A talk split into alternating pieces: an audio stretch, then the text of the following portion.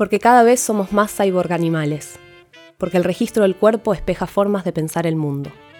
Para eso, revisamos el cuerpo actual y el cuerpo distópico desde lo primitivo. Somos animales con vida humana. Anfibia Podcast presenta Historias que cuenta mi cuerpo.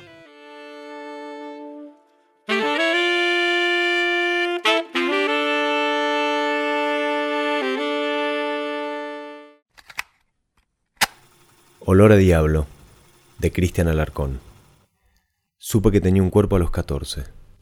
En una clase de teatro bailé Carmina Burana, los ojos cerrados, ciego por el impacto de la ópera en mi piel. Frenar un centímetro antes de la pared, derrotarme en el piso helado de mosaicos, cicatrizar en el sudor del vértigo. Era flaco, esmirriado, estrecho. Negaba que tenía un cuerpo agrediéndolo con enfermedades más o menos escandalosas caídas, golpes de madera, los huesos frágiles y al mismo tiempo tan invencibles. No quería tener ese cuerpo. Vivía lejos de los juegos infantiles. Me la pasaba en los libros. Rechazaba la vil materia que me confirmaba ese mundo al que yo no pertenecía, del que debía irme. A los seis años, quizás cinco, quizás siete, la bruma del invierno patagónico cubre la mitad del puente que atraviesa un río. En un Ford Falcon blanco asientos de cuero negro, me llevan al encuentro de un médico, de una médica, no logro saberlo. Nunca cruzamos el puente. Cuando estábamos a punto de treparlo, nos desviamos hacia unos sauces y álamos, hasta una pequeña sala de primeros auxilios. Algo malo está pasando. Puedo sentirlo en la respiración de mi padre, en el nervio silencioso de mi madre, en la madrugada que es todavía noche. Una soledad de desierto tupido custodiado por ellos, lejos de mi abuela, del cerezo inmenso desde el que se ve la aldea, el jardín, la huerta. Estoy solo, solo. Soy ingresado como un pasajero clandestino a esa habitación celeste, como entrando a una piscina cuadrada a la que han vaciado de agua hace tiempo.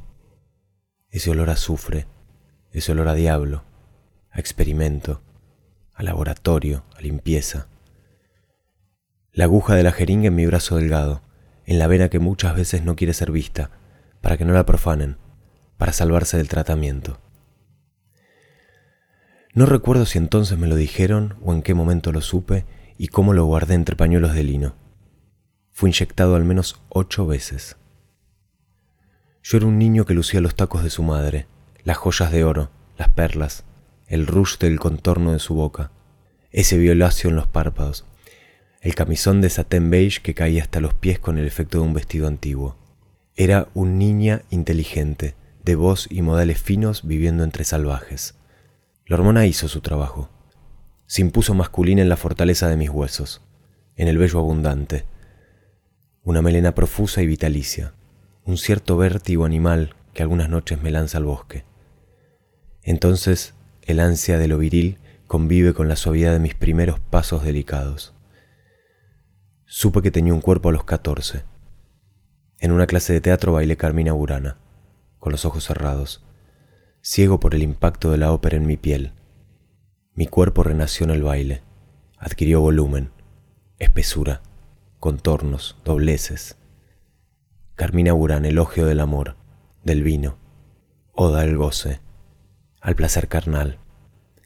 Entre sus melodías de niños cantores, en su ritmo, de un modo misterioso hice el cuerpo que tengo.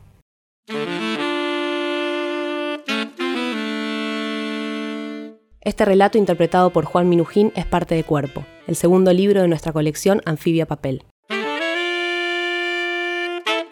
Podés conseguirlo en nuestra tienda online. Historias que cuenta mi cuerpo es una serie de lecturas originales de Anfibia Podcast.